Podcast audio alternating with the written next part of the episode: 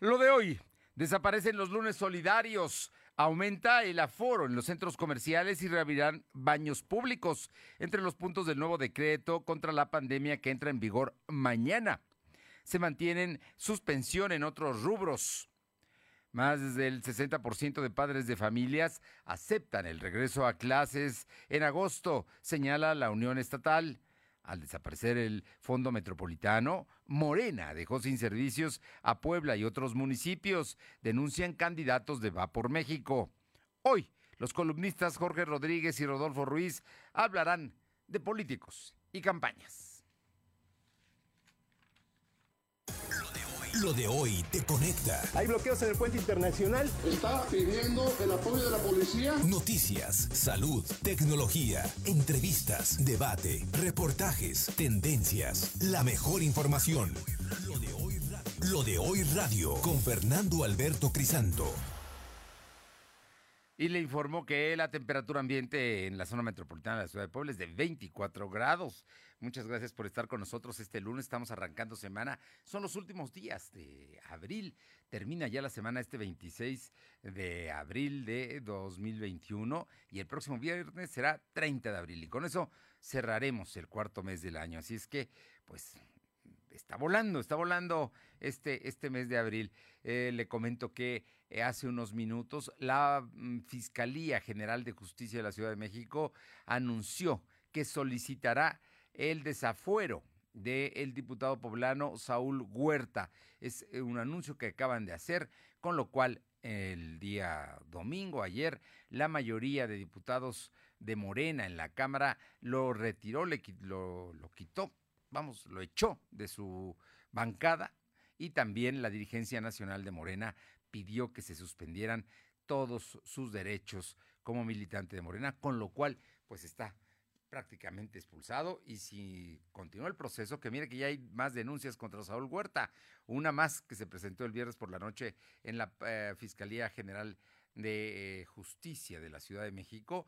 Y el día de hoy la diputada, la candidata diputada Carolina Boregar eh, da a conocer que tiene en referencia y datos de seis, seis familias que se han acercado a ella para denunciar por lo que también está pidiendo su desafuero. En fin, son informaciones que tenemos de último minuto para usted, pero vamos, vamos con toda la información. Antes el saludo a todos los que nos hacen el honor de eh, sintonizarnos en ABC Radio, aquí en la capital poblana, en el 1280, en la que buena, de Ciudad Cerdán, en el 93.5 allá en la Sierra Norte, en Radio Jicotepec en el 92.7 y también en el 570.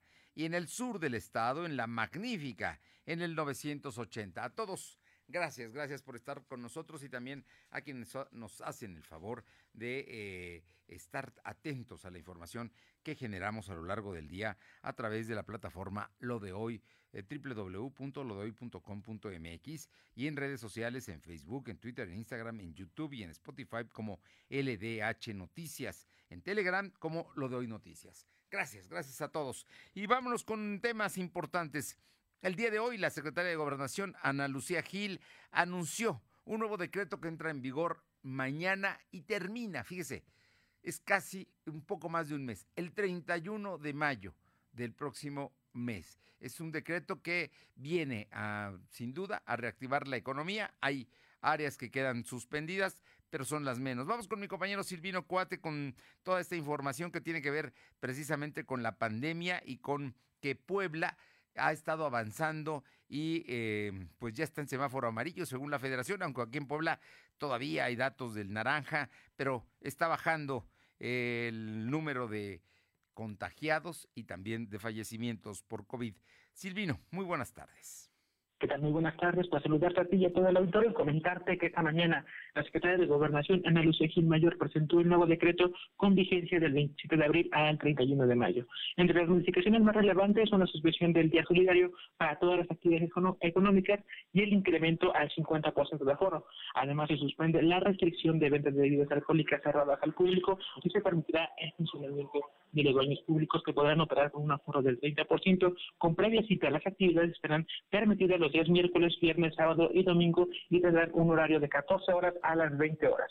Mientras que en domingos el horario será de 12 a 20 horas. Solo estará permitida el área de baños individuales sin zonas de vapor. El tiempo, el tiempo máximo de permanencia será de una hora y se deberá eh, alterar el uso de baños individuales. También tendrá que haber una ventilación de 30 minutos, en tanto que la venta de alimentos solo será en áreas exclusivas y no se permitirá la ingesta de alcohol y protección civil, claro, tendrá que avalar todos los protocolos sanitarios. Los balnearios podrán operar sábado y domingo con un horario de funcionamiento de 10 a 17 horas. Se eh, respetará un aforo máximo de 30 personas sin exceder 150 el uso de el albergue estará limitado a cuatro pavilios en un mismo momento. Queda prohibido la presencia de sonideros, grupos musicales o de eh, animación, al igual que la venta de alcohol. Los servicios del transporte público, mercantil y ejecutivo quedan sin restricción y operarán en su horario habitual, al igual que las líneas del ruta. Las guarderías podrán retomar sus actividades, pero deberán contar con la validación de sus protocolos sanitarios y el aviso de funcionamientos que otorga la Dirección de Protección contra Riesgos Sanitarios de la Secretaría de Salud. El sector industrial mantendrá una operación con un aforo máximo del 50% en tur por turno. La industria de la construcción mantendrá un aforo del 40% en obras cerradas, 50 en mixtas y 60 en espacios abiertos. Se, aplica, se amplía un horario la operación de actividades de restaurantes, cafeterías, loncherías, cocinas económicas, taquerías y torterías. El horario de cierre será a las 22 horas, la distancia máxima será de 3 horas, se mantiene la restricción de tres copas o bebidas alcohólicas por persona. Las casas de comida rápida y centros comerciales podrán funcionar eh, con un aforo del 50% con un tope máximo de 60 meses. Para restaurantes con servicio de ventanilla mantendrán la venta de alimentos hasta las 23 horas. Los hoteles podrán funcionar con un aforo del 50% de ocupación. Todas las actividades comerciales, plazas comerciales, centros comerciales, gimnasios y tiendas departamentales podrán funcionar con un horario de cierre de lunes a domingo hasta las 22 horas.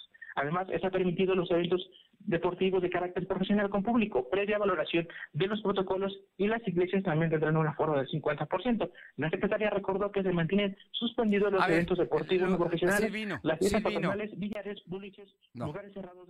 A ver, le vamos, le vamos a pedir, Silvino, ¿me escuchas? Sí. A ver, Silvino, es que esta parte es la importante. Porque ya nos dijiste que las iglesias al 50%, ya nos eh, dijiste que todos los centros comerciales van a tener oportunidad de cerrar hasta las 10 de la noche, lo mismo que los restaurantes, los hoteles van al 50%, en fin, los baños públicos van a tener límites y de aforo y también de horarios, pero bueno, eso ya es un asunto especializado que ellos verán, los balnearios también van a abrir. Pero aquí viene lo importante, Silvino, y por eso te, eh, interrumpí. Hay que subrayar. Los siguientes son los que está prohibido, lo que no eh, se mueve y se mantienen suspendidas las actividades. ¿Cuáles son las actividades que se mantienen suspendidas? Porque eso es finalmente ahí. En todo lo demás, todo lo que no escucho ahorita está permitido, se ampliaron los horarios, se permiten mayores aforos.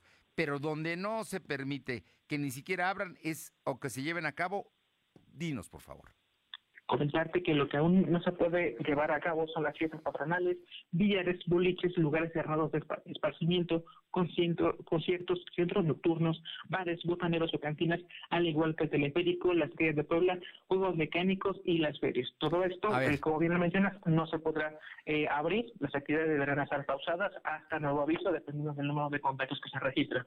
Oye, también quedan suspendidos los eventos deportivos no profesionales, los partidos en las ligas amateurs no se pueden llevar a cabo de acuerdo a este decreto. Ojo, se llevan a cabo, se estaban llevando a cabo, pero en este decreto especialmente dicen que no se pueden llevar a cabo. Tampoco las fiestas patronales. Eso es muy importante porque pues eh, los municipios, las colonias, los barrios, las juntas auxiliares tienen a sus patronos, tienen sus iglesias y ahí hay fiestas, pero estas quedan suspendidas, aunque las iglesias pueden abrir al 50%. Quedan suspendidos los billares, los boliches, los lugares cerrados de esparcimiento que ofrezcan conciertos, centros nocturnos, bares, botaneros o cantinas. Y también el teleférico, la Estrella de Puebla y los juegos mecánicos y las ferias patronales, ¿no? Así que eh, ahí eso es lo que queda suspendido con este nuevo decreto. Efectivamente, todas las actividades pues van a estar pausadas hasta el nuevo aviso y como lo mencionaste, este decreto tiene una vigencia de un mes y una semana, que esto es un plazo más largo que está dando cada vez el gobierno del Estado y esto a raíz del comportamiento social de los poblanos, Fernando. Muy bien, gracias. Vámonos con mi compañera Alma Méndez. ¿Qué dicen los restauranteros sobre estas medidas, Alma?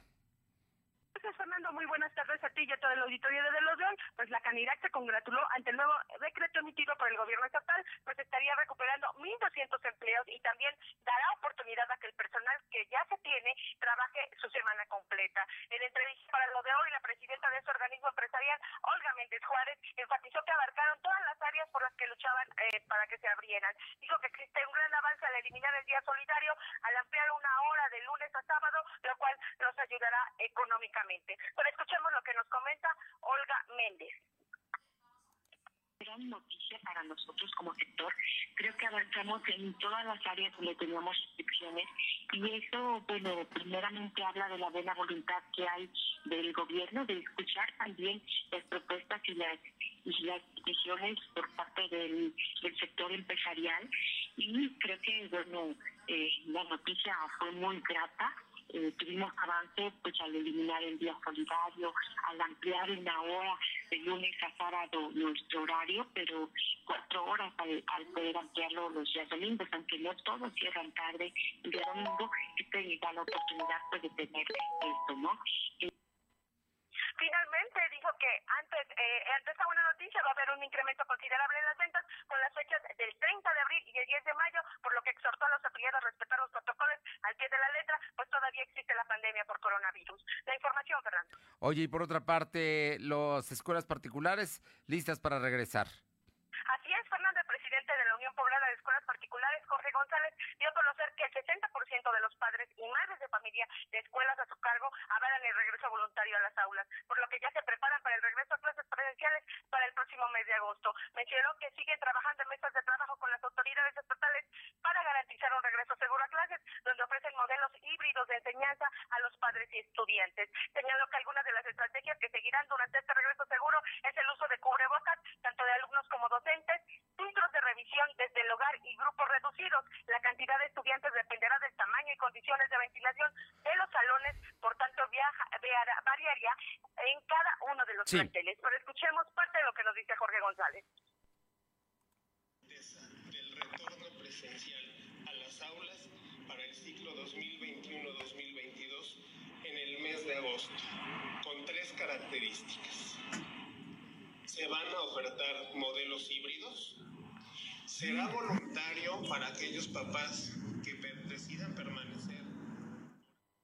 Se continuarán con las sesiones en línea para quienes deseen aprender desde sus hogares. La información. Bueno, ahí está ya, ya son las propuestas que tienen las escuelas particulares. Muchas gracias. Son las 2 de la tarde con 13 minutos. En Navarro, infórmanos, dinos qué está pasando con el tema de eh, las campañas. Concretamente va por México. Y te digo las campañas porque yo no veo a nadie más haciendo campañas más que a los diputados del PAN, PRI, PRD. Les comento que a menos de ocho días de que los aspirantes a las alcaldías de todos los partidos inicien campañas locales, pues los candidatos a diputados federales de la Alianza Va por México evidenciaron que la desaparición que hizo Morena del Fondo Metropolitano provocó que en Puebla Capital se incumplieran proyectos prometidos por la morenista Claudia Rivera Vivanco, como es la rehabilitación de la zona de la Capu. Mientras, eh, así como Mario Riesta Piña, Ana Teresa Aranda, igual que Carolina Buregar Martínez y Clarice Ceja García, estuvieron también acompañados este lunes por el representante del PAN Nacional y exdiputado federal Gerardo Priego Tapia, quien recriminó que los gobiernos municipales emanados de Morena pues han dejado caer las ciudades de varios estados, incluidos, bueno, pues el de Puebla en, en la capital. Resaltó que los candidatos del PRI, PAN, PRD no solo están haciendo campaña para evidenciar sí. lo que ha incumplido Morena, sino también para que ellos estén firmando compromisos que serán a favor del estado de Puebla. Escuchemos a Gerardo Priego que exhiba, que demuestre la farsa que son estos morenistas en el gobierno, en la toma de decisiones nacional. Hoy el país está en riesgo y yo celebro que nuestros candidatos estén y candidatas estén precisamente evidenciando. Felicito a estos candidatos y candidatas precisamente por eh, estar exhibiendo de esta manera. Tenemos que proponer y tenemos que exhibir. Y aquí precisamente está eh, Anatere dando esa pauta de por qué la información, Fernando. Bien, pues ahí están, en campaña, en campaña, los candidatos de PAN, PRI, PRD. Gracias. Son las 2 de la tarde con 15 minutos, 2 con 15. Lo de hoy es estar bien informado. No te desconectes. En breve regresamos. Regresamos.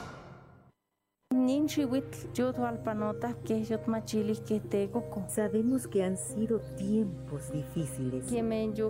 Puebla, Y así como la naturaleza, Puebla también tomó una pausa para respirar. Puebla Pero ha llegado el momento de que poblanas y poblanos nos unamos para construir la Puebla que necesitamos. comprometidos y canto estado. Partido Compromiso por Puebla. De hoy radio, con Fernando Alberto Crisanto. La información y tendencias que debes conocer. De lunes a viernes, de 2 a 3 de la tarde, por esta frecuencia. O por internet, www.lodehoy.com.mx. Las mejores promociones están en Coppel. Aprovecha hasta 21% de descuento en smartphones de las marcas Samsung, Motorola, Zoom, Alcatel y Hisense. Paga hasta en 24 meses con tu crédito Coppel. Aprovecha estas promociones en tienda y coppel.com. Mejora tu vida. Coppel. Válido el 30 de abril. Consulta productos participantes en tienda y en. Me pondré un cubrebocas. Si tienes que hacerlo, hazlo bien. Lava tus manos al ponerlo y al quitarlo. Tómalo por los resortes y ponlo en la oreja cubriendo bien nariz y boca con el filtro. Nunca lo pongas sobre el cuello o el pelo. Cámbialo cuando esté húmedo, quitándolo por los resortes y deséchalo dentro de una bolsa cerrada. Cuando lo uses, sigue las reglas de higiene y prevención. Y por favor, quédate en casa. Secretaría de Salud. Lo de hoy es estar bien informado. Estamos de vuelta con Fernando Alberto Crisanto. Exponiendo todas las cartas sobre la mesa. Casilla 21. Bien, y todos los lunes, cada dos lunes, nos encontramos aquí con Jorge Rodríguez y Rodolfo Ruiz. Eh, Jorge Rodríguez, subdirector del Sol de Puebla, y, Rodolfo Ruiz, director de Y Consulta, ambos autores de columnas muy, muy leídas, muy influyentes, que nos hacen el honor de estar aquí, igual que usted, escuchando de, y escuchándolos a ellos de algo que saben. Por cierto, que Jorge Rodríguez eh, se disculpó porque tiene una junta de eh, el periódico, él es subdirector del Sol de Puebla, entonces eh, no va a poder estar esta tarde con nosotros, pero nos vamos a desquitar la próxima semana, Jorge, lo vamos a extrañar. Pero ya está Rodolfo Ruiz. A ver, vamos, vamos a, ver porque tenemos problemas con el, el, programa para que contactarnos con Rodolfo Ruiz y poder platicar con él precisamente de cosas que han estado pasando. Y es que la semana pasada, las últimas dos semanas, no ha habido muchas campañas políticas, la verdad. Solamente pues los que tienen una programación casi cotidiana de eventos son los candidatos de Va por México. Pero de ahí en fuera, el tema de Morena, van unos por un lado, van otros por otro, y la semana pasada, el miércoles, salió lo de Saúl Huerta. Y entonces las cosas cambiaron. ¿Qué campañas tan raras, Rodolfo? ¿Cómo estás? Muy buenas tardes y muchísimas gracias. Ah, todavía no está. A ver, es que pensé que ya me habían dado cue para que pudiéramos entablar comunicación con él.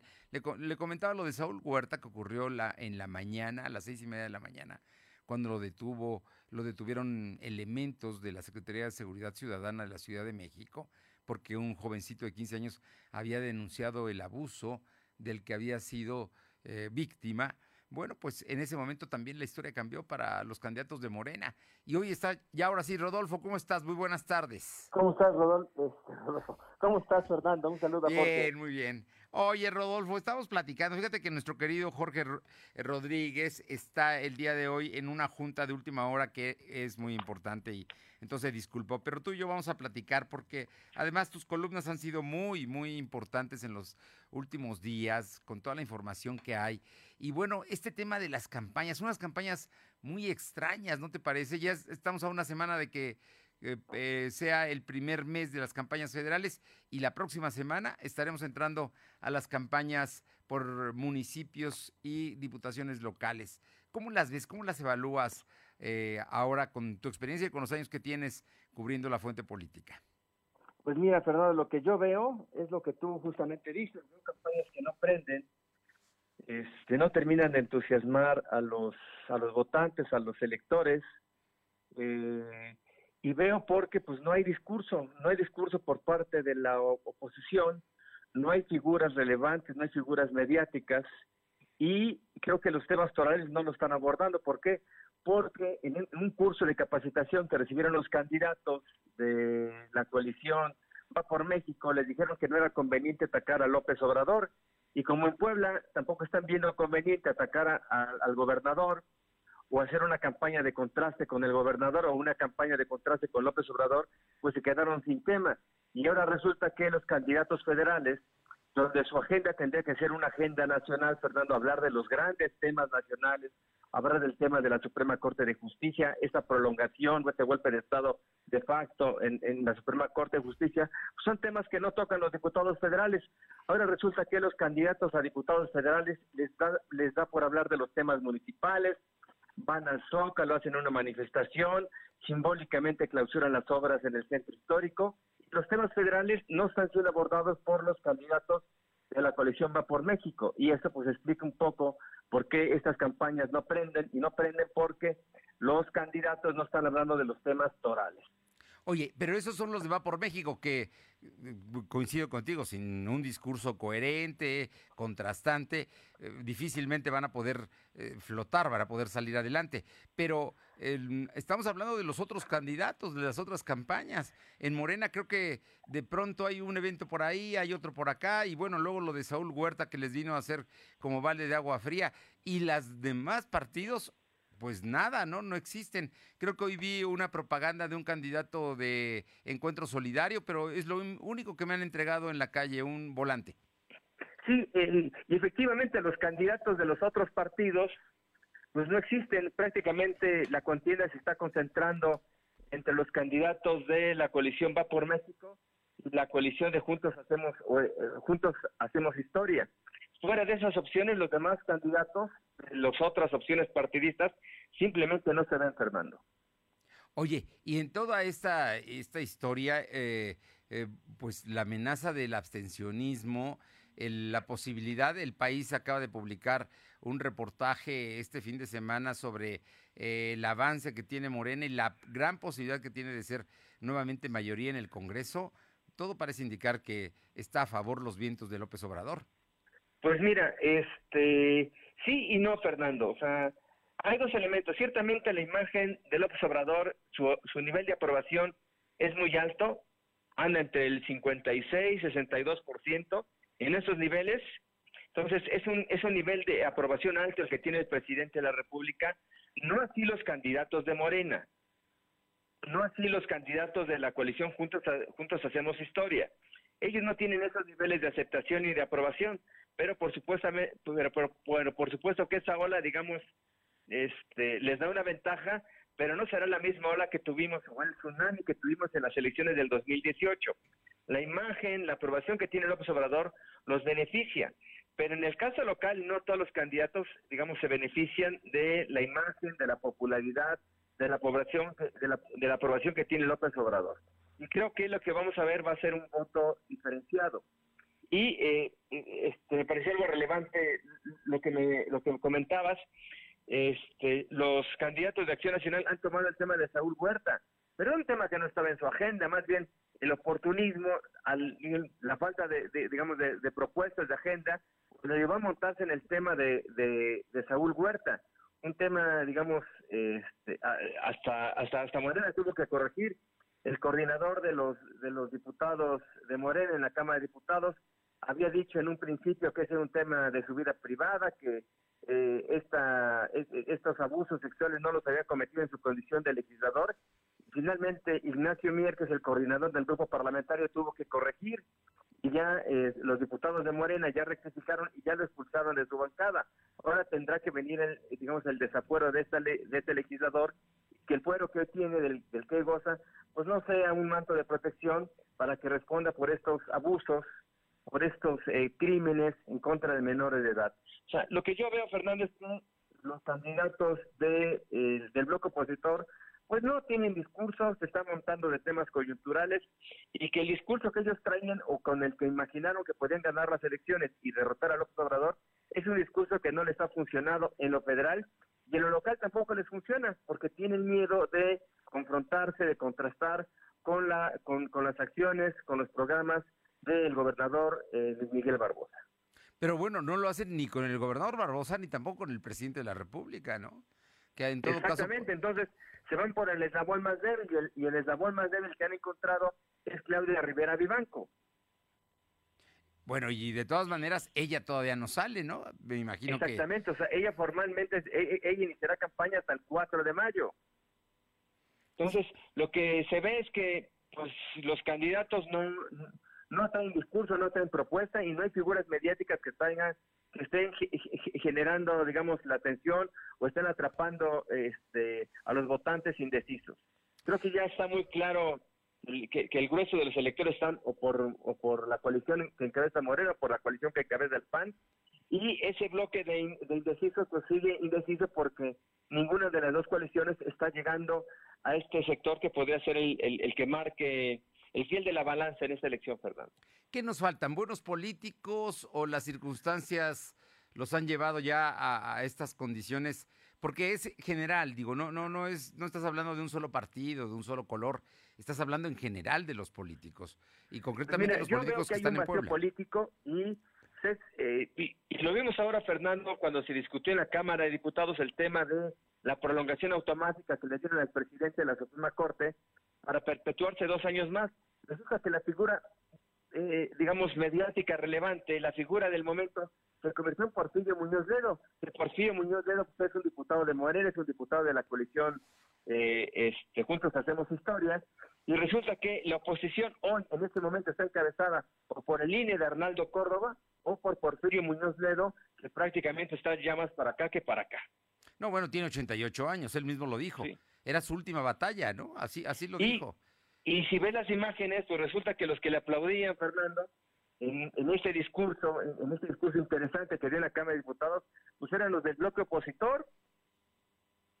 Sí, sí, sí. esa, es la, esa es la posición del presidente López Obrador. La posición de López Obrador está dentro de Morena, pues, porque las figuras de oposición están desdibujadas, no quieren salir, tienen una cola muy larga, y por eso no están saliendo. O sea, no hay figuras mediáticas que estén atrapando, que estén convenciendo a los votantes, a los electores, Fernando. Hablando de una coyuntura que tiene Morena ahora que dices que está, la disputa está interna, porque todavía en Puebla hay litigios y hay temas con las candidaturas y ahorita se está definiendo quién será el candidato que sustituya a Saúl Huerta. Pero precisamente el tema de Saúl Huerta, ¿tú crees que este venga a afectar en términos de votación a a los candidatos de su partido. Bueno, del que era su partido, porque ya lo dejaron fuera.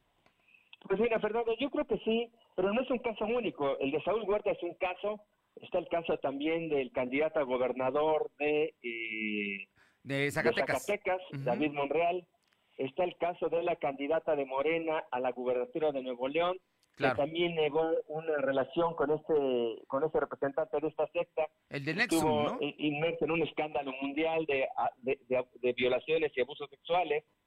Y, eh, bueno, en fin, hay otros casos, pues, o sea, creo que esto le va a afectar a Morena porque, pues, Morena trae un discurso, digamos, en campaña y otro discurso en la práctica. O sea, los de Saúl Huerta les, les costó mucho trabajo. Lo de Macedonio, el candidato a la gubernatura de Guerrero, pues también, o sea, hay, eh, hay por lo menos cinco denuncias de violación. Ciertamente no ha sido condenado, ciertamente se, trata de, denuncias viejas, pero eso no le quita que sea un abusador, que sea un acosador, y finalmente, pese a todos estos agravios, pese, digamos, a la posición de mujeres dentro de Morena, finalmente Macedonio es el candidato. Yo creo que eso tendrá que tener una repercusión en el, en el electorado, y creo que lo estamos viendo, Fernando. Si tú recuerdas cómo arrancaron los candidatos de Morena a la gubernatura en varios estados, pues casi todos iban, digamos, eh, por mucha ventaja. Yo esa ventaja que tienen con respecto a los candidatos del bloque opositor se ha reducido y en algunos casos ya ganan incluso los candidatos del bloque opositor y no los candidatos de Morena. O sea, yo creo que sí está, digamos, está viendo un, un, efecto. Estos efectos no son inmediatos y bueno, todavía faltan cuarenta y tantos días para las elecciones. Creo que vamos a poder, eh, creo que, que, en muchos estados esta diferencia se va a estrechar y creo que, pues, eh, ciertamente la imagen del presidente López Obrador es de aprobación por, por un 56, 62%, pero creo que esto no será suficiente para que muchos de los candidatos de Morena y la coalición juntos hagamos juntos hacemos historia vuelvan digamos a ganar las elecciones en el en el 2021 pues eh, les va a dar un empujón pero creo que no será suficiente para que muchos de estos que ganaron en el 2018 puedan repetir la hazaña en el 2021 y lo que estamos viendo Fernando en Puebla en el caso específico de Puebla es que en estas elecciones del 2021 se está jugando también el 2024 hay, hay, hay grupos al interior de Morena digamos, tienen candidatos, están apoyando candidatos que incluso el gobernador no, no apoya o veta. El caso más específico es el de Claudia Rivera. Vemos una alianza de facto de Claudia Rivera con algunos actores eh, importantes de Morena, como el enlace del Comité Ejecutivo Nacional, Carlos Alberto Evangelista. Eh, Evangelista. Y vemos una alianza también de facto con eh, el senador Armenta Mier vemos varias posiciones de, Evangelista, varias posiciones de, Alejandro Armenta y otras posiciones de Ignacio Mier. Ignacio Mier incluso pues en, ese proceso se despacha con la, con la cuchara grande, mete a su hija como, como en, la primera posición de la lista de candidatos eh, a diputados de representación proporcional, ve la posición 1 y mete a su hijo como candidato a la presidencia municipal de Tecamachalco, pese a que eh, pues hace no mucho jugó las cartas del morenovallismo, fue un actor eh, eh, político, una pieza importante del morenovallismo. Bueno, ahí están eh, jugando los, los partidos políticos y los candidatos, digamos, los grupos que se están disputando. Pero en este momento ahí se disputa la nominación de quién será candidato por el Distrito 11 que dejó Saúl Huerta la semana pasada. Y hoy y consulta tiene dos nombres. Uno es David Méndez y el otro es Iván Galindo. Y todo parece indicar, Fernando, que eh, la Comisión Nacional de Elecciones se va a inclinar no por David Méndez, sino por Iván Galindo. Iván Galindo incluso no es un militante de Morena, fue un militante del PRI, del viejo PRI, del PRI de Enrique Doger, del PRI de Nacho Mier, y ahora eh, Iván Galindo, que es incluso asesor o fue asesor de Claudia Rivera Vivanco en la presidencia municipal, es que se perfila como el favorito para ser el beneficiado con, eh, digamos, con esa candidatura que le quitaron a Saúl Huerta. Bueno, pues ahí, ahí están las cosas como están dando. ¿Te parece que hagamos una pausa y regresando hablemos de las inminentes candidaturas a las presidencias municipales? Porque en esas también va a haber, va a correr mucha agua en este río que es la política poblana. Perfecto, Fernando. Gracias. Aquí espero.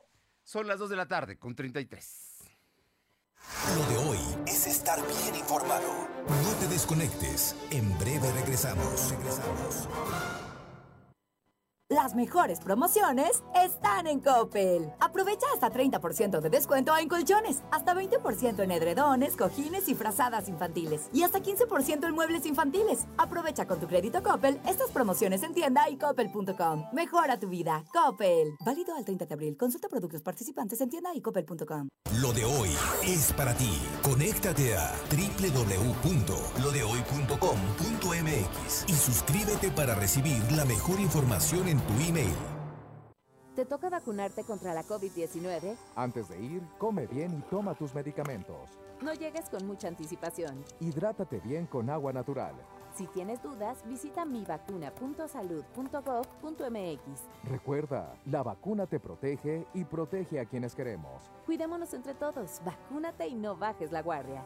Secretaría de Salud. Este programa es público ajeno a cualquier partido político. Queda prohibido el uso para fines distintos a los establecidos en el programa. En el PRI queremos que México crezca, que las mujeres vivan seguras, que los jóvenes sigan estudiando, que las y los mexicanos tengan salud, medicamentos y estabilidad. En el PRI trabajamos por las mujeres, por los jóvenes, por los estudiantes, por los adultos mayores por las familias de México. PRI, el Partido de México. Lo de hoy es estar bien informado. Estamos de vuelta con Fernando Alberto Crisanto. Son las 2 de la tarde con 34 minutos, 2 con 34 minutos. Seguimos platicando con Rodolfo Ruiz y es que el próximo martes, 4 de mayo, es decir, de mañana en 8, arrancan las candidaturas, breve lapso, un mes de candidatos de aspirantes a presidentes municipales de los 217 municipios y de las 41 diputaciones locales.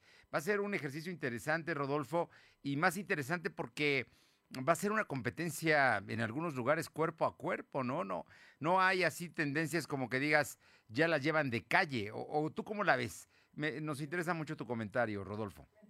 Creo que lo que va a prevalecer en los municipios va a ser la figura de los candidatos más que de las marcas. Creo que en la lógica en los municipios, incluyendo el de Puebla, va a ser el de los candidatos a las presidencias municipales más que el de las marcas que lo apoyan. Ciertamente las marcas ayudan, pues.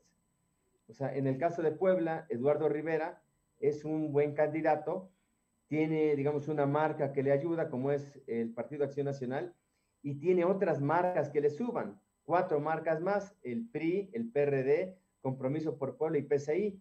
Pero resulta que en otros municipios, estos aliados del PAN son rivales en, otros municipios, en otros, digamos, en otros sí, claro. en otras competencias por la presidencia municipal. Entonces, ¿qué va a prevalecer? ¿Cuál va a ser la lógica en los municipios? Las figuras de los candidatos. Y creo que la lógica en la elección de diputados al Congreso del Estado, la lógica va a estar en las marcas, en las coaliciones. Y ahí, de ahí, de ahí que sea factible que el gobernador pueda obtener una mayoría con Morena y con los aliados de Morena, e incluso con otros partidos que no van formalmente como aliados de Morena en la coalición Juntos Hacemos Historia. Esto para el Congreso local o también para, las presidencias. Eh, te, comento esto porque, bueno, tenemos dos momentos recientes de elecciones. En el 18 arrasó el tsunami López Obrador y arrasó Puebla con toda su zona metropolitana, presidencias municipales, en fin, conocemos el hecho. De hecho, son actualmente presidentes municipales y algunos buscan la reelección, como es el caso de Claudia Rivero. Pero hay otros, eh, en, el, en el 19, en la elección estatal, los resultados electorales no fueron los mismos. Ahí las zonas urbanas de la zona metropolitana de la capital votaron por Enrique Cárdenas y no por el actual gobernador. Digamos, no, no, no fue tan contundente el tsunami de Morena. Y para este 21, ¿cómo la ves en, en esta región que es importante porque concentra más del 50% de la población del estado? Pues mira, yo creo que el tsunami que, que preveía la coalición eh, eh, de Va por México. por México. Este tsunami no se está dando. yo creo que en Puebla sí hay una clara ventaja del candidato del PAN, pero esta clara ventaja no la estamos viendo en otros municipios como San, San Andrés Cholula, San Pedro Cholula, en San Martín Texmelucan. O sea, esta ventaja de los candidatos de la coalición Va por México no se está reflejando en otros municipios de la zona metropolitana. Al contrario, en varios de estos municipios los que van a la cabeza son los candidatos de Morena. Y te hablo de la presidenta municipal de San Andrés, San Andrés Cholula, Karina Pérez Popoca, que iría por la reelección. Y el candidato de San Pedro Cholula, pues tampoco va mal. Este Julio Lorenzini, pues tampoco va mal en las encuestas. ¿Que los candidatos de Acción Nacional pueden remontar esta ventaja? Sí, pero hoy no son los punteros en la elección. Bueno, y eso estamos viendo en otros, en otros municipios, ¿no? Por ejemplo, eh, en Teciutlán, donde está propuesto Carlos Peredo, digamos, no tiene una amplia ventaja, a pesar de ser morena y de, tener, y de haber sido ya presidente municipal. Y, ahora Carlos Peredo está impugnado. O sea, militantes de Morena impugnaron el nombramiento de Carlos eh, Peredo e incluso le pidieron a Morena que justificara su candidatura. Yo creo que al final se va a sostener como candidato, pero bueno, ya hay un requerimiento, ya hay una impugnación y, Morena tendrá que justificar por qué le dio la candidatura a un no militante de Morena, pese a que había eh, militantes de Morena en Teciutlán. Oye, en el caso concreto de Puebla hay impugnaciones. Todavía anoche el eh, eh, diputado Gabriel Biestro en redes publicó un video donde dice que espera que se restablezca la legalidad y se cambien candidatos pero todo parece indicar que, bueno, son esfuerzos, ¿no? Que se hacen, al final tiene derecho a hacerlo. De ahogado, Fernando. ¿Mandé? Ya son patadas de ahogado de Gabriel Diestro. Está Claudia Rivera más que fuerte. Yo creo que sí, creo que, digamos, tendrá más impugnaciones. Creo que Claudia Rivera no tiene, no tiene una campaña fácil. ¿Y por qué? Pues porque tiene como principal enemigo no al candidato del PAN, sino al gobernador del estado. Quien más se opuso o digamos, el principal obstáculo que hoy tiene Claudio Rivera Vivanco para reelegirse como presidenta municipal no es el contrincante del PAN, sino es el gobernador Luis Miguel Barbosa. Bueno, y los aliados de Luis Miguel Barbosa, entre ellos el diputado con licencia Gabriel Biestro Medinilla. Bueno, y ese es un factor, sin duda, que va a ser muy importante en la campaña. Creo que al final va a ser la candidata, pero no le será fácil este, lograr la candidatura y creo que no tampoco le será fácil ganar la presidencia municipal. Que pueda hacerlo, podría hacerlo. O sea, eh, eh, insisto, va parte con ventaja Eduardo Rivera. Tiene cinco, digamos, el apoyo de cinco partidos políticos, pero también tiene cinco adversarios. Hay nueve candidatos a la presidencia municipal de Puebla y cinco de, de ellos son sus adversarios. Sí, claro. Muchos de ellos incluso arrebatándole votos que tradicionalmente o en otro momento serían en automático para el candidato del PAN. Roberto Ruiz Esparza, que fue panista. Claro. O como el mismo Eduardo Rivera Santamaría, el Alo Fake, y otros candidatos que al que van a mermar no va a ser a Claudia, van a mermar a Eduardo Rivera. Bien. Oye, yo por último te quiero comentar, porque hoy publicaste en tu columna un hecho que me parece bochornoso, lamentable. El encargado de la Secretaría de Seguridad Pública del Estado, eh, si no estoy mal, se llama Rogelio López, eh, Maya. Maya eh, pues en, un hecho, digo, lamentable, porque no es un delito, la verdad, ir alcoholizado ahí en un alcoholímetro de San Pedro Cholula fue detenido, hay videos, hay videos que muestran cómo manda a traer a los policías estatales para que pues no, no lo detengan y no son detenciones, sino que más bien eh, son presentaciones ante los juzgados de lo civil, ¿no? Con multas por el vehículo y también por el por el, estado de veredad de la persona. Pero bueno, él se estaba perfilando como el futuro secretario de Seguridad Pública de Puebla. Así es, él es un recomendado de Ardelio Vargas, el subsecretario de Gobernación. Hay que recordar que Rogelio López Mayo es el eh, titular del Consejo Estatal del Sistema Nacional de Seguridad Pública y se, queda como encargado de, de, despacho a la salida de López Salazar. Él asume, eh, digamos, como encargado de despacho las funciones de secretario de Seguridad, se perfilaba para ser el sucesor, pero después de este bochornoso incidente ocurrido la madrugada del sábado, de viernes para sábado, pues creo que no lo deja bien parado y habla muy mal de, de, una persona que se, digamos, que podría ser el secretario de seguridad, que va alcoholizado, lo detienen, se resiste a la prueba de alcoholimia, finalmente manda a traer a sus, a, sus escoltas, llegan 20 policías estatales con armas largas, eh, empujan, golpean, amenazan a los, a los agentes de tránsito, a los agentes de seguridad vial de San Pedro Cholula. Finalmente hay empujones, hay un, digamos, un enfrentamiento. Eh, ¿Por qué? Porque se lo quieren llevar, los agentes de tránsito no se dejan. Finalmente, Fernando lo presentan en la comisaría de, San Pedro Cholula y ahí lo liberan. No así la unidad, la, unidad se queda retenida. Y ahora lo más lamentable es que hay un boletín, un comunicado del Consejo Estatal de Seguridad Pública, donde dicen que el que iba manejando no era, eh, no era López Mayo, sino iba manejando otra persona cuando es, bueno, en, los videos se, refleja otra cosa. Si eh, Rogelio López Maya no iba manejando, pues ¿por qué se mete en la discusión?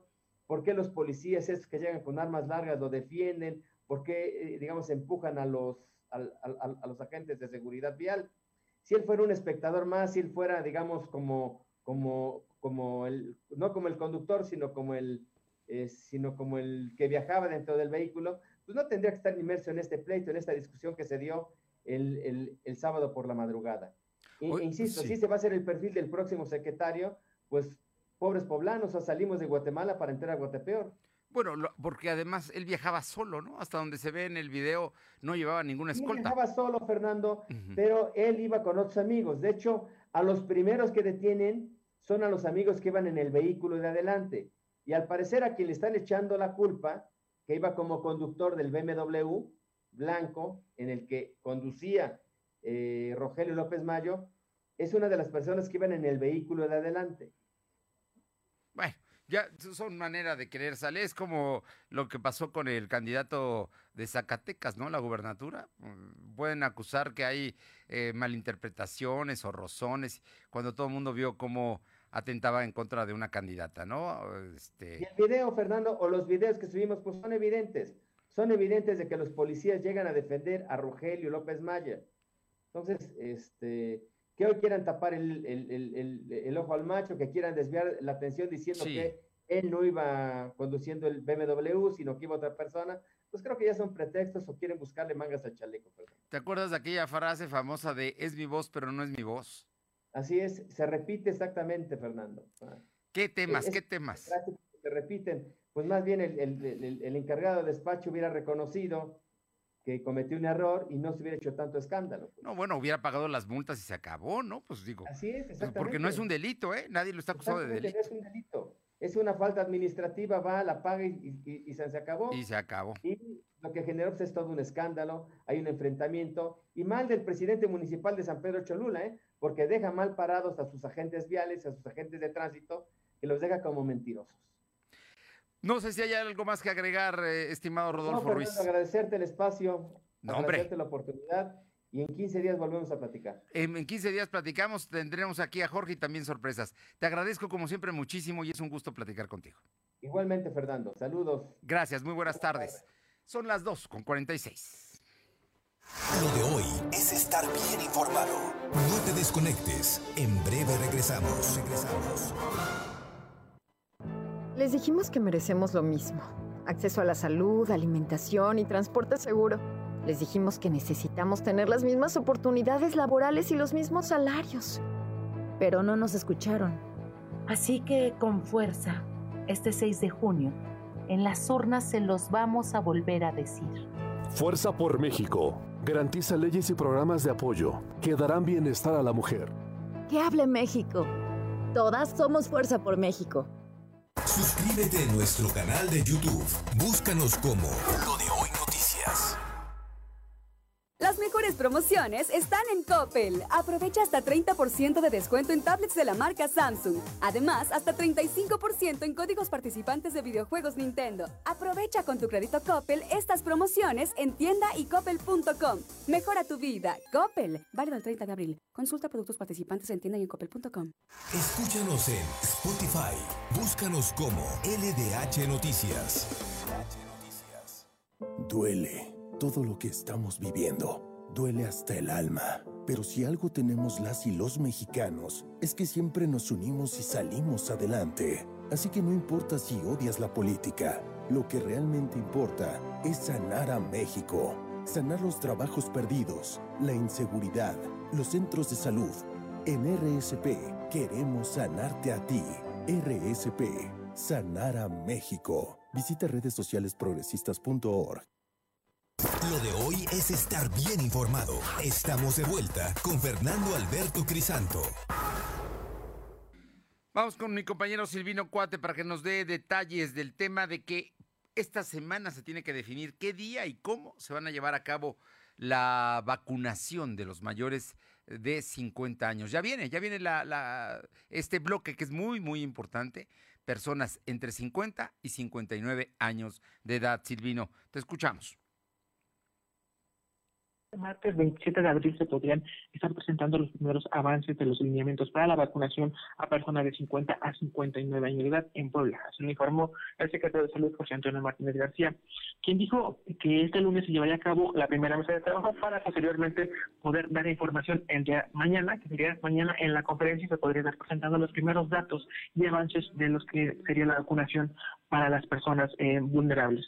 En relación a la vacunación a adultos de 60 años, dijo que se han aplicado 565.688 primeras dosis, lo que representa un avance del 78.56%.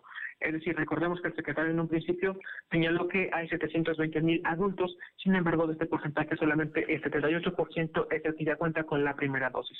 Y comentarte que este fin de semana la Secretaría de Salud registró 256 nuevos enfermos de coronavirus. También se contabilizaron 28 defunciones. Actualmente hay 83.944 acumulados y 11.684 fallecidos. El secretario explicó que el viernes por la noche se registraron 112 contagios, el sábado 93 y el domingo 51.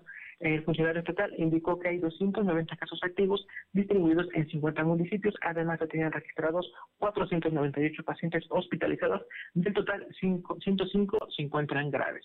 La información. Bien, oye, eh, bueno, todo este es el escenario de la vacunación. Cuéntanos, ¿qué, va ¿qué pasó con el tema del Cuauhtémoc? ¿Cómo se valoró al final?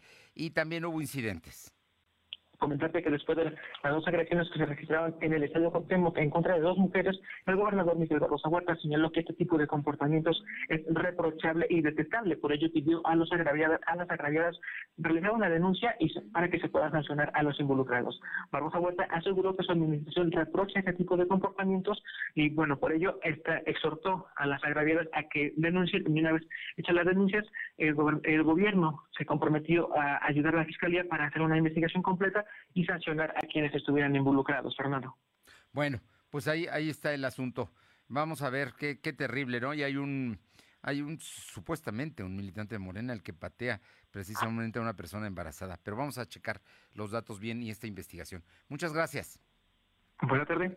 Y vámonos con mi compañera Alma Méndez para que nos comente, porque el día de hoy salieron los comerciantes del mercado de Amalucan que dicen que ya les quitaron servicios y siguen protestando. No son la mayoría, pero pararon el tránsito en la avenida principal que lleva precisamente a Malucan. Te escuchamos, Alma que el grito de cuenten bien, cuenten bien, no somos cinco, somos más, más de medio centenar de locatarios del mercado Malucal protestaron desde temprana hora debido a que les empezaron a cortar los servicios como el agua y el servicio de limpia para que puedan laborar en sus locales, por lo que eh, tuvieron cerrado el cruce de la avenida Las Torres y Xonacatepec con carteles y consignas aseguraron que no los van a sacar de sus locales aunque los estén presionando con los servicios. La señora Guadalupe Cruz Bello aseguró que el gobierno los está acosando con sus decisiones cuando no todos están de acuerdo las, pláticas no se han dado y reiteraron que no se saldrán de sus locales.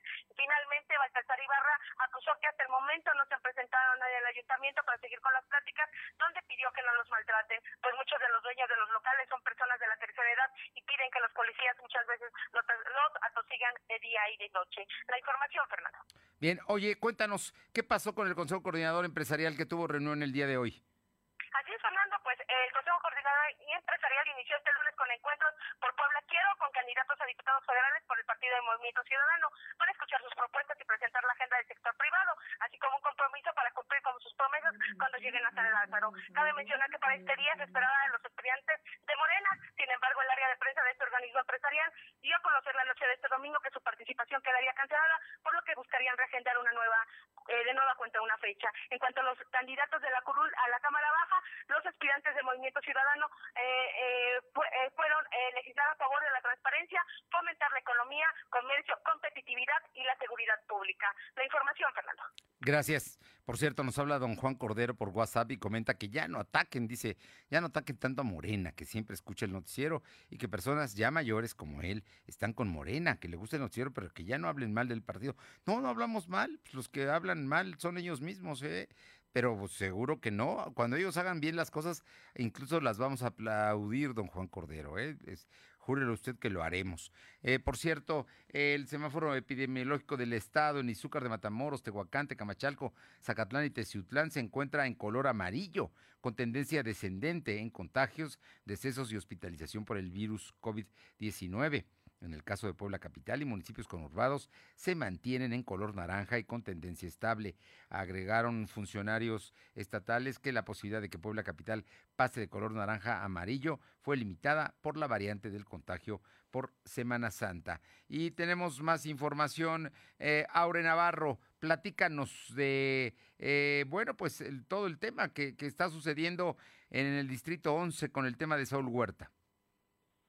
Así es, les comento que lamentablemente pues son ya seis familias del Distrito 11 de Puebla Capital las que han revelado que sus hijos menores de edad fueron abusados sexualmente por el legislador federal Saúl Huerta Corona. Uno de los casos, dijeron, sucedió presuntamente desde hace 20 años. Aquí lo confirmó este día la candidata a la Diputación Federal Carolina Buregar por el mismo distrito.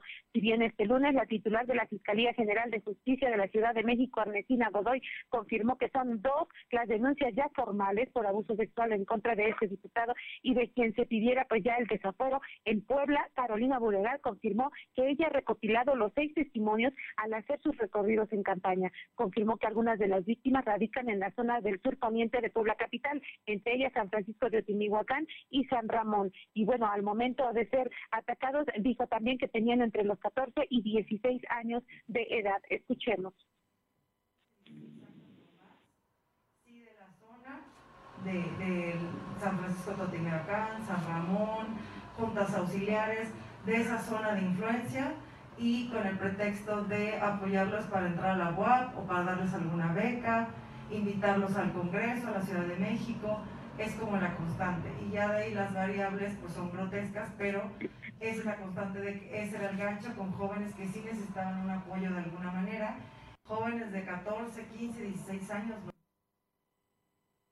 La información, Fernando. ¿Algo más, Aure? Sí, les comento que a unas horas de que concluye el Parlamento abierto, feministas acusaron que debido a que se rompieron varios acuerdos, entre los que se incluyó precisamente la aprobación del aborto legal en Puebla por parte de la actual legislatura, pues advirtieron que no permitirán que los colectivos poblanos sean tomados como un botín político en estas elecciones del 6 de junio. Este lunes anunciaron que construirán una agenda común denominada Cambiemos, en la que participan casi una decena de diferentes colectivos en favor de la comunidad trans, ambientalistas, humanistas y feministas representar, presentar así a los candidatos a diputados federales, locales y alcaldes que están por iniciar campaña el próximo 4 de mayo con las problemáticas que se necesitan ser atendidas y que, bueno, fueron evadidas por los actuales poderes, Fernando. Bueno, pues ahí está esta situación. Muchísimas gracias. Gracias, Jonathan. Vámonos con mi compañera Paola Aroche que tiene información. Paola, te escuchamos. ¿Qué tal? Muy buenas tardes y comentarles que como un respiro es como ven los eh, propietarios y algunos gerentes de balnearios de lo que es la región de aquí de Atlisco. Y es que después de que se diera a conocer por parte del gobierno del estado de que ya se podrían abrir, abrir en un porcentaje estos lugares, pues dijeron sentirse muy contentos debido a que pues ya después de un año que han estado prácticamente varados y su economía se ha visto prácticamente por los suelos. Es por ello que después de esta información dada a conocer por el gobierno del estado, pues ellos estarán tomando todas las medidas para que puedan los eh, pues las familias no solamente atlisquenses sino también de otros estados llegar con eh, toda la confianza a estos lugares. Minerva Esquiabón quien es propietaria de uno de los balnearios pues más grandes de aquí de la región dio a conocer que ya están previamente en reuniones con Protección Civil del Estado para saber cuáles los lineamientos que tienen que, que seguir para que si es posible este próximo fin de semana se puedan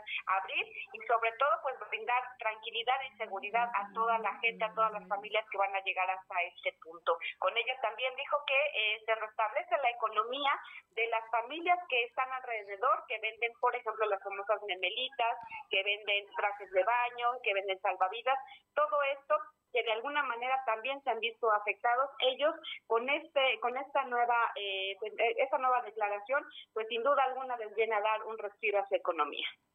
Gracias Vámonos con Luz María Sayas hasta Tehuacán. Te escuchamos, Luzma. Hola, ¿qué tal, Fernando? Muy buenas tardes. Te comento que en, en Tehuacán, Puebla, a través de una llamada al número de emergencia 911, reportan que en la calle Agustín Agustín, en la Junta Auxiliar de Santa María Cuapan, está llevando a cabo un evento de peleas de gallos en donde había más de 100 personas ante este hecho. El personal de protección civil y bomberos, en coordinación con normalidad comercial y seguridad pública, revisaron el lugar y efectivamente se estaba llevando a cabo una pelea de gallos y a su vez bebidas venta de bebidas embriagantes. Se suspende dicho evento, ya que tal hecho puede desencadenar contagios de COVID-19. Es importante mencionar que en esta Junta Auxiliar es donde no se ha respetado al 100% los decretos emitidos por el gobierno estatal, ya que son aproximadamente, se han capturado cinco peleas de, galla, peleas de gallos hasta la fecha, y ni hablar de los bares. Así la situación en el municipio de Tehuacán, Puebla, Fernando. Aquí mi reporte su contigo. Gracias, y vamos con tenemos información de Carolina Galindo, nos dice que vecinos de la colonia Ojo de Agua cierran varias calles en demanda de que el ayuntamiento frene el paso de vehículos pesados que transportan material pétreo para tapar el hueco de la empresa Santa Julia. Señalan que hay afectaciones al pavimento y como están asentados en una zona fangosa, se pueden generar hundimientos. Esto allá en San Martín. Además, eh, durante el fin de semana, un hombre ultimado al interior de su negocio en la Junta Auxiliar de San Jerónimo Tianguismanalco presentaba impactos de arma de fuego. Janet eh, Bonilla, te escuchamos. Tardes para ti para todo el auditorio. Informarles que el Centro de Salud de Servicios Ampliados, el CESA de Libres, dio a conocer que ya cuentan con el biológico contra el sarampión y la rubiola, por lo que invitan a los padres de familia para que lleven a sus hijos de entre 1 a 4 años de edad a aplicarse la vacuna y prevenir estas enfermedades. Afortunadamente, llegó al municipio una cantidad importante del biológico, por lo que esta campaña de vacunación culminará el 7 de mayo, Fernando. Bien, Muchísimas gracias. Y hay vacunas, que es lo importante. Muchas gracias. Buenas tardes. Bueno, es lunes. Gracias por haber estado con nosotros. Quédese en la programación de sus estaciones. Nosotros regresamos y además está la plataforma www.lodoy.com.mx. Y mañana aquí, en punto de las dos. Por lo pronto, buena tarde de lunes. A cuidarnos. Gracias. Fernando Alberto Crisanto te presentó Lo de hoy radio. Lo de hoy radio. Te esperamos de lunes a viernes, de 2 a 3 de la tarde por esta frecuencia, en la cobertura más amplia a nivel estatal. Y síguenos en internet www.lodehoy.com.mx y en nuestras redes sociales como arroba LDH Noticias. Lo de hoy radio.